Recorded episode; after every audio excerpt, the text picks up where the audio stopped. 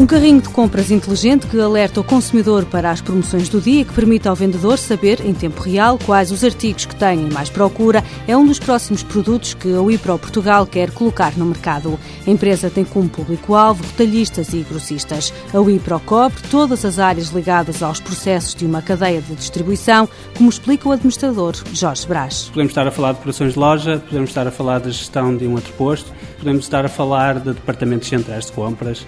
Pronto, basicamente servimos eh, todos os processos associados a uma operação de retalho. A empresa, tal como existe hoje, o IPRO Portugal, tem três anos, mas as origens são mais antigas. A Enabler começou por ser criada a partir de um spin-off do Departamento de Sistemas de Informação da Sonai Distribuição, em 1997 e nasceu com uma vocação muito clara de servir retalhistas de grande dimensão, em particular no mercado europeu.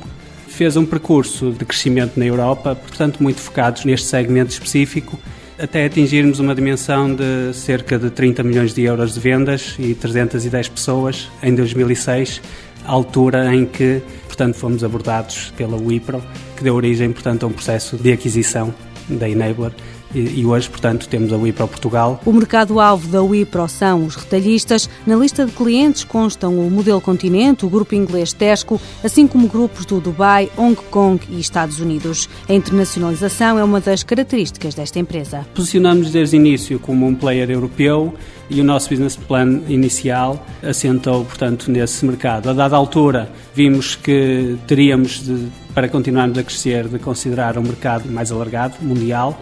Nessa perspectiva, estávamos nós próprios a ponderar eh, fazermos aquisições para cobrirmos mercados como Estados Unidos e como Ásia. E durante esse processo, portanto, algumas empresas eh, nos abordaram e acabou por se concretizar esta ligação com a Wipro. A apresentação de produtos novos é uma das preocupações da Wipro Portugal. Têm uma secção dedicada à inovação, procuram antecipar o que pode ser o futuro em termos de novas tecnologias. Um carrinho de compras inteligente é uma das próximas apostas. Facilitarmos o processo de check-out de pagamento na caixa final do hipermercado, eh, na medida em que, quando os artigos eh, tiverem etiquetas que possam ser identificadas por radiofrequência, também se permitem processos de leitura do total do volume de compras que está no carrinho, sem se ter que passar cada um dos produtos um a um. Outra poderá ser, imagine que tem uma lista de compras que usa com regularidade, ao entrar com um carrinho na loja, poderá ser conduzida dentro da própria loja para ser apoiada sobre qual o caminho a seguir para encontrar os seus artigos.